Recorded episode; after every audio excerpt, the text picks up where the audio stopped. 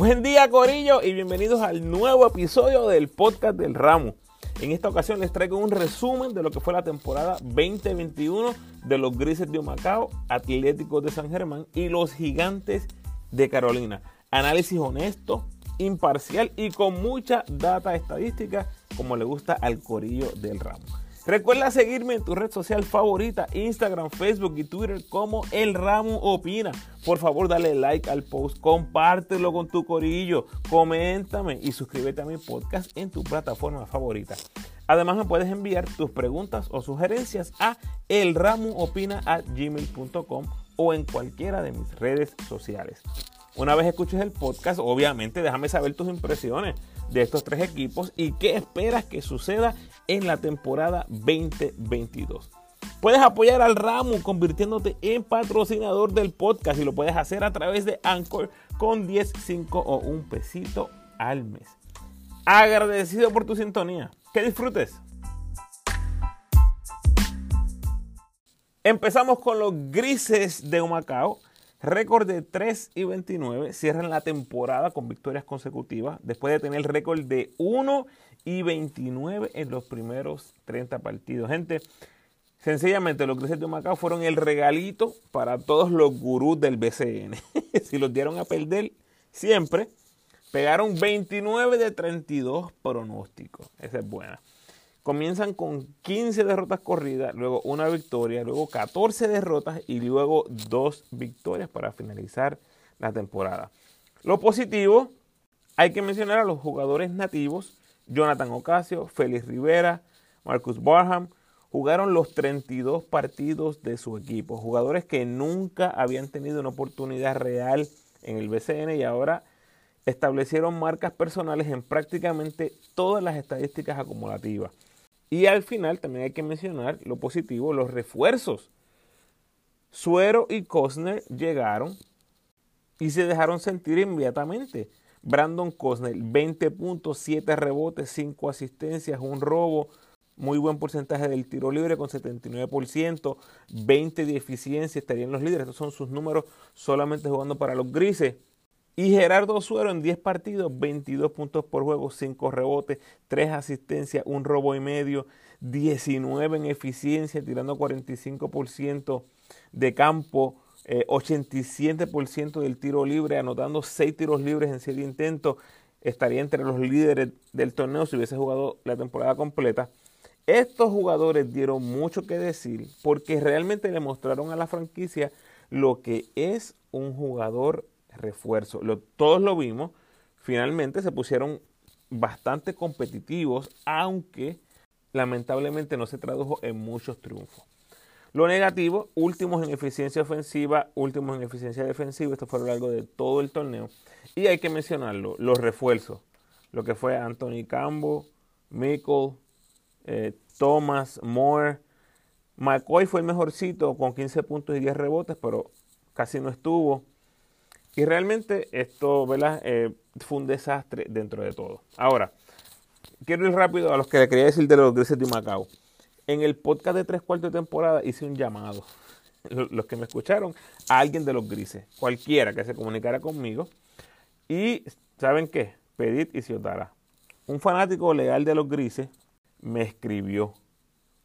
Eh, me parece una fuente notable confiable y fidedigna, aunque para nada es oficial. Pero voy a llegar a eso. Eh, sin duda es un buen punto de arranque y lo voy a llamar el licenciado J, ¿verdad? Usted que me escribe sabe quién es. Voy a llamarlo licenciado J por aquello de no meterlo en problemas por si acaso.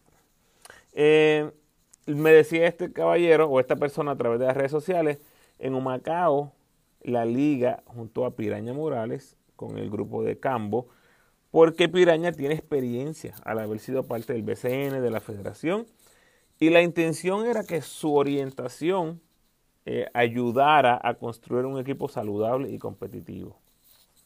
Lamentablemente Cambo viene con una idea de la liga errónea. Eh, según me dice el licenciado J no siguió consejos de Piraña, eh, no le hizo caso y pensaba que el BCN era una liga de menos nivel. De ahí viene la firma, o eso explica, según el licenciado J, la firma de los refuerzos, que fueron muy pobres. Me dice el licenciado J que Cambo no sabía lo que estaba haciendo cambiando refuerzos a lo loco. Y la liga interviene y le quitaron uno de los tres refuerzos a lo que tenían derecho. Por eso es que vemos al final de la temporada, Humacao se queda jugando solamente con dos refuerzos. Obviamente hay unas movidas, ¿verdad? Un poquito sospechosas o inexplicables de parte de la gerencia. Y eventualmente deja el equipo a cargo de Pedro González. Que ah, pienso yo, ¿verdad? Aparentemente lo mejor que le pudo haber pasado a este equipo fue la lesión del hijo porque parece que fue un factor importante para hacer varios movimientos clave.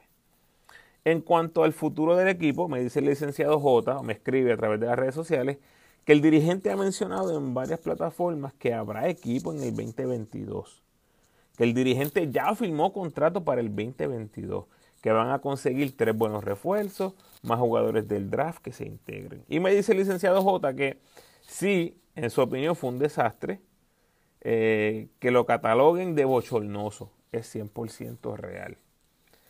De acuerdo a lo que me dice el licenciado J, hubo algún tipo de reflexión ¿verdad? o entendimiento de lo que hay que hacer. Y para ser justo con él, me dijo, esta fuente, me dijo que corroborara con algún gerencial y eso hice. Ahora, antes de ir a eso, eh, de nuevo, gracias por escribirme, licenciado J. Seguí el consejo del licenciado J y vía redes sociales le escribí a Ernie Cambo, apoderado de Humacao. Corillo me escribió. Así que esto es oficial, esto no es de una tercera cuarta fuente, esto es oficial de los dedos a través de sus redes sociales del apoderado Ernie Cambo. Estas fueron mis preguntas para él. ¿Regresan los grises? ¿Cuál es el plan con los refuerzos? ¿Vuelve su hijo como refuerzo? ¿Qué balance hace de la temporada? Y esto es lo que me contesta. Voy a parafrasear algunas cosas, pero esta es su respuesta. Me comienza diciendo, voy a regresar. O sea, Corillo de Macao, va a haber grises en el 2022. Me dice, voy a regresar.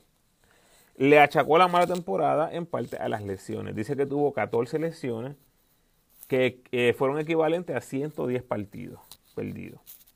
Me dice eh, que va a estar activo buscando agentes libres, tiradores, me mencionó, que hago aquí un, un una, una nota. Macao quedó último en la liga, un 31% en triple. Dice que van a empezar más temprano la preparación, que quieren aumentar el cuerpo técnico y que quieren más tiempo para desarrollar a los jugadores. A futuro me dice que quiere construir una cancha para la juventud del pueblo en alguna comunidad, así que vamos a estar bien pendientes de eso, ojalá que se le dé, que pueda hacerlo. Y en cuanto al hijo, eh, me dice, mi hijo tiene que ganarse el puesto en la pretemporada, tiene que trabajar. Anthony llegó fuera de condición. Los cantos, o sea, los cánticos que le hicieron de basura, me escribió él mismo entre coron quotes, los que le decían basura, él dice que se lo merecía. Y él, él mismo me mencionó las estadísticas de Anthony, pero ustedes saben que eso es lo mío, así que yo hice un yo hice el split de los partidos y aquí les va. En los primeros siete juegos, que esto es básicamente lo que él me estaba intentando decir a través de texto, que es, es bastante difícil, yo se los voy a dar exactamente con los números. Los primeros siete juegos de Anthony, 5 puntos por juego, 2 rebotes, 2 asistencias, 24% de campo. 24% de campo. En los últimos 11 juegos, promedio 9 puntos, 2 rebotes, 51% de campo. En general en la temporada tiró 39% en triple, 17 de 17 en el tiro libre, Corillo. Eso es 100%, la última vez que yo chequeé. Y estas son las estadísticas que me menciona el apoderado como que son las determinantes. O, no, no, voy a ser justo con él. Son las estadísticas que muestran que tuvo progreso a través del año y que la oportunidad la va a tener para hacer el equipo, pero que no es nada garantizado. Dentro de todo, se escucha bien bonita esa historia, ¿verdad? Porque sí ha progresado y, y toda la cosa. La realidad es que un refuerzo no viene a un equipo a hacerte 9 puntos con dos rebotes. Aunque tire 40% de triple y 100% en tiro libre. Eh, ojalá haya un cambio de mentalidad en eso. Así que, en fin, eh, Humacao, este es mi resumen de lo que pude hablar con el licenciado J, este fanático que me escribió por las redes, y con el apoderado. Humacao parece que va a estar de vuelta con una plantilla mejorada, vía refuerzos, vía agentes libres. Y pregunto, en serio, ¿tendrán el primer pick? Asumo que sí. Tuvieron el peor récord. Por lo tanto, ese pick pudiera ser un Jojo Walker, un Jivan Jackson. Uy, este, no sé. La verdad, vamos a esperar un poquito más tiempo a ver qué pasa. Pero definitivamente este final positivo, ¿no? Estas dos victorias al final, yo creo que nos dejan con un buen sabor dentro de todo. Y con ese core que tienen con Mauras, Barham, Félix Rivera, Ocasio, más tres refuerzos, más gente del draft, más agentes libres, definitivamente eh, mejora el equipo. No considero que sean material campeonil, tampoco creo que sean equipo de playoff, pero sin duda alguna, en el papel el equipo mejora bastante. Eh, yo creo que sería justo decir que van a ganar más de tres juegos. Y ya Suero dijo que quería volver, así que vamos a ver. Muy bien, próximo vamos con los Atléticos de San Germán, 9 y 23 acumularon en la temporada, 4 y 0 contra Humacao y Carolina, los equipos sotaneros que tienen que vencer. Dividió con Mayagüez, pero ante el resto de todos los equipos eh, tuvieron récord perdedor, gente de 3 y 17 contra esos 8 equipos. ¿A quién le ganaron? Uno a Arecibo, uno a Ponce y uno a Quebradilla.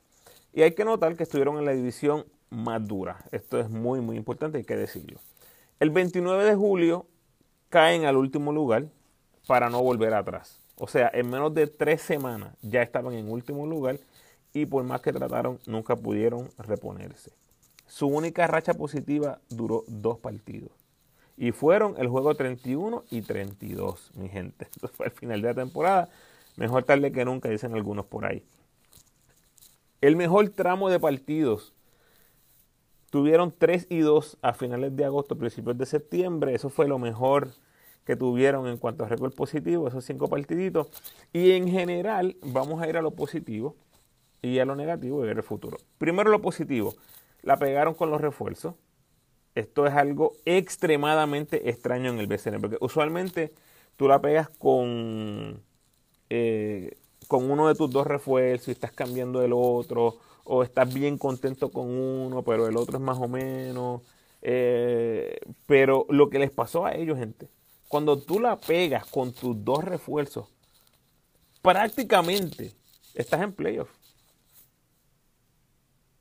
Corillo, los atléticos no estuvieron cerca de los playoffs. Esto dice mucho del equipo. Ambos refuerzos saludables. Ambos refuerzos jugaron toda la temporada. Las probabilidades que eso suceda son poquísimas. Amino jugó 31 juegos. Vaz jugó 32 juegos. O sea, increíble. Vas primero en eficiencia, a menos cuarto en la liga en eficiencia. Y no estuvieron ni cerca de hacer los playoffs. Ya voy a lo negativo. Este, jugadores que mejoraron. Eh, Gaby Velardo, mayor promedio de puntos en su carrera, doble dígito en eficiencia por apenas la segunda ocasión en su carrera, tuvo una buena temporada. Jadel Carriel High en minutos, triples, tiros libres, rebotes, asistencia, puntos y eficiencia por mucho la mejor temporada de su carrera, muy buena, y este equipo no estuvo cerca de hacer los playoffs. ¿Qué es lo negativo? Eh, Branch, hay que mencionarlo, bajó mucho en producción en comparación a lo que fue la burbuja. En la burbuja se vio dominante. Era un factor determinante para este equipo. No vimos ese Onsi Branch otra vez. Eh, Philip Will, yo esperaba que diera un salto más significativo en producción. No fue así. Vi mejoría en algunas áreas, específicamente cerca del canasto. Pero en cuanto a juego en general, eh, al menos estadísticamente, no dio un salto significativo. Esa es la realidad, lo que dicen los números. Recientemente, ¿verdad? Ha estado practicando con equipos de la G League. a mí me parece formidable esa opción. No sé si todavía tenga planificado seguir jugando en el exterior, en Sudamérica, o tal vez dar el salto a Europa y jugar en ligas de segundo nivel, como hizo Steven Thompson el año pasado, que ahora dio el salto a la Liga Grande en Italia.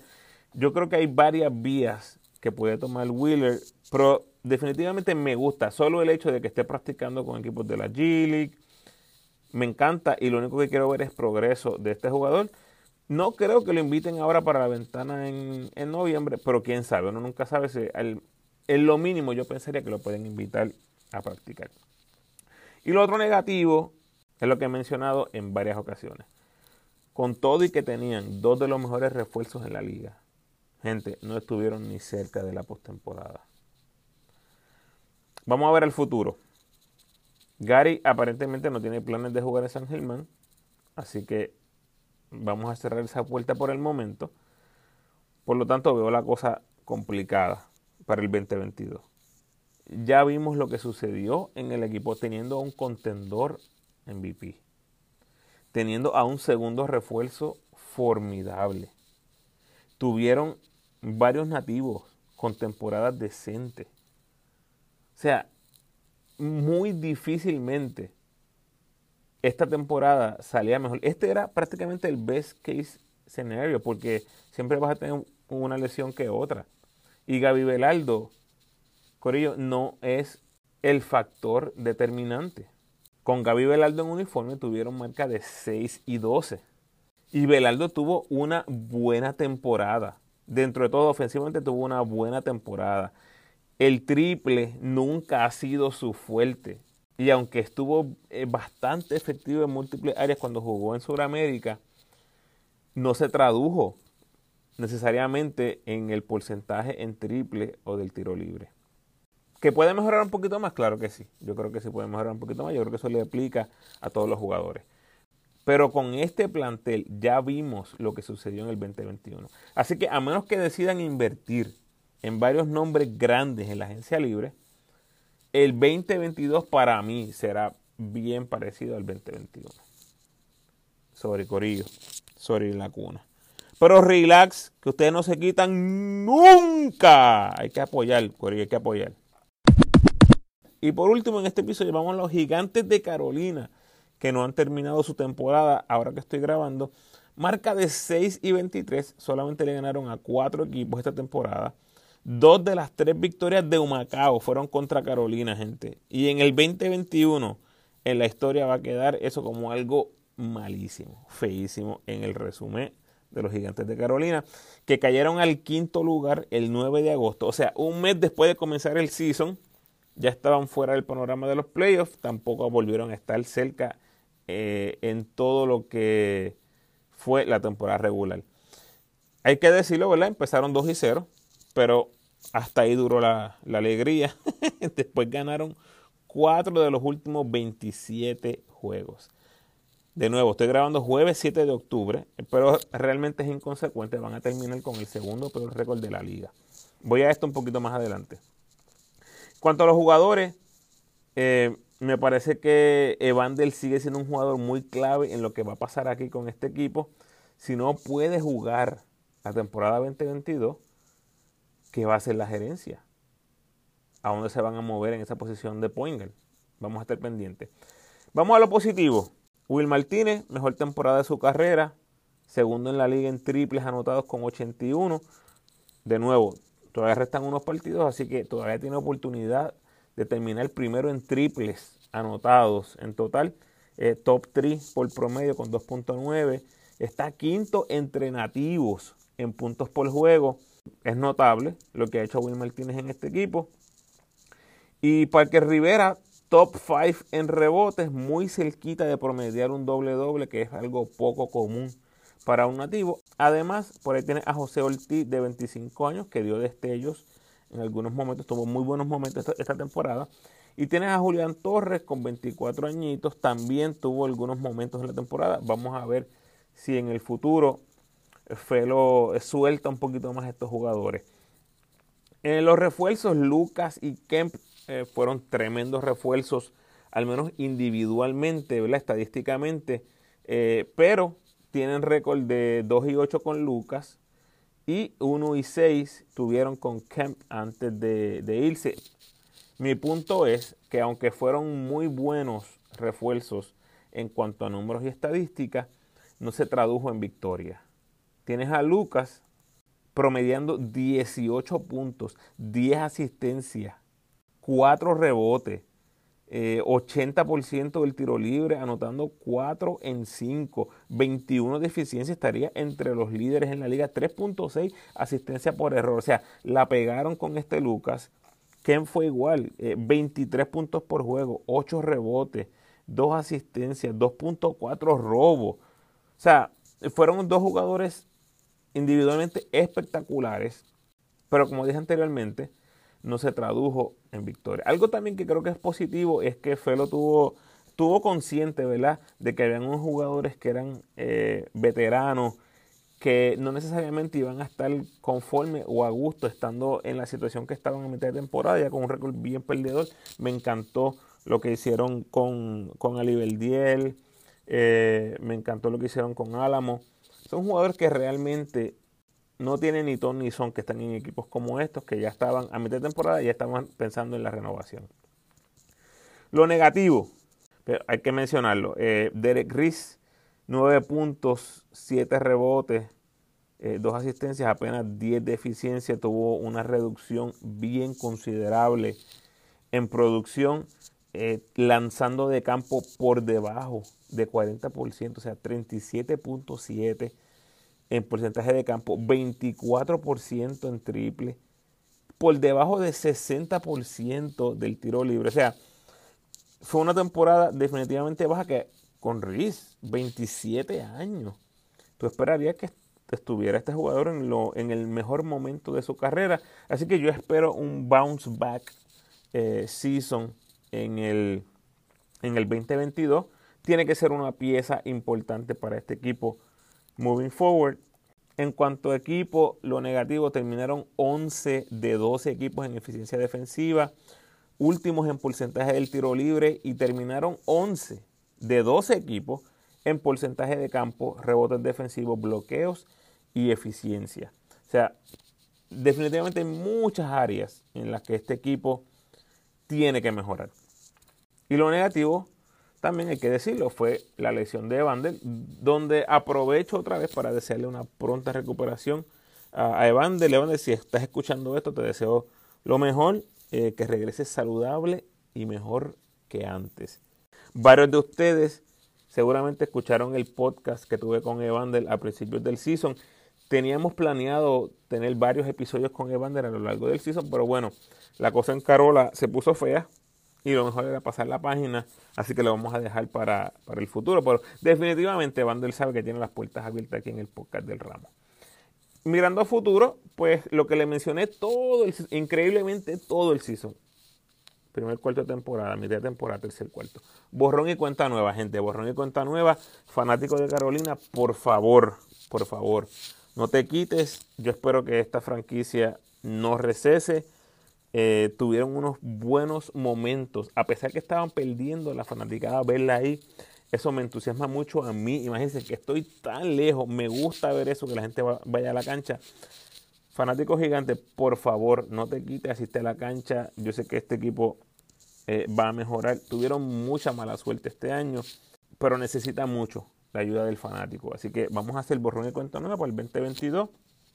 Ya hablamos que tienen el boquete en la 1 yo anticipo eh, que Vandel no va a jugar en la próxima temporada, que debe empezar en algún momento de la primavera del 2022. Por lo tanto, ¿verdad? Es mi, es mi, es mi predicción que van a tener todavía ese boquete en la posición de point ver qué hacen, ver quién está disponible para rellenar el puesto que deja Evandel. Y lo otro que hay que mencionar en cuanto a futuro es que me imagino que van a tener el segundo pick si, si las posiciones finales de este season determinan el orden en que los equipos van a seleccionar, estamos hablando que Macao tendría el primer pick y ellos tenían el segundo pick y por ahí ya les mencioné unos nombres de los armadores, un Jivan Jackson, un Jojo Walker, van a haber piezas interesantes en ese segundo pick, así que vamos a estar bien, bien pendientes a lo que hacen los gigantes de Carola. Bueno, hasta aquí llegamos, Corillo. Hasta la próxima. Gracias por sintonizar, Corillo. Por favor, ayúdame compartiendo este episodio en tus redes sociales y con todos los fanáticos de los grises, de la cuna y de Carola que conozca. Por favor, ya completé el resumen de los cuatro equipos eliminados. Así que ahora lo que viene es la previa de los cuartos de final, donde vengo con todos los números que no vas a escuchar en ningún otro lado. Corillo, tienes que estar pendiente las claves de cada serie y obviamente mis pronósticos. La ñapita de ese episodio es que voy a incluir mis valores del año. Ya les he mencionado mis candidatos favoritos a lo largo de la temporada. Vimos cuarto de temporada, media de temporada y tres cuartos, pero ahora vamos con la balota oficial del Ramos. Es la que hay. Como siempre te invito a que te suscribas al podcast. Déjame tu mejor review, por favor y sígueme en tu red social favorita, Facebook, Instagram o Twitter. De nuevo, agradecido por tu sintonía.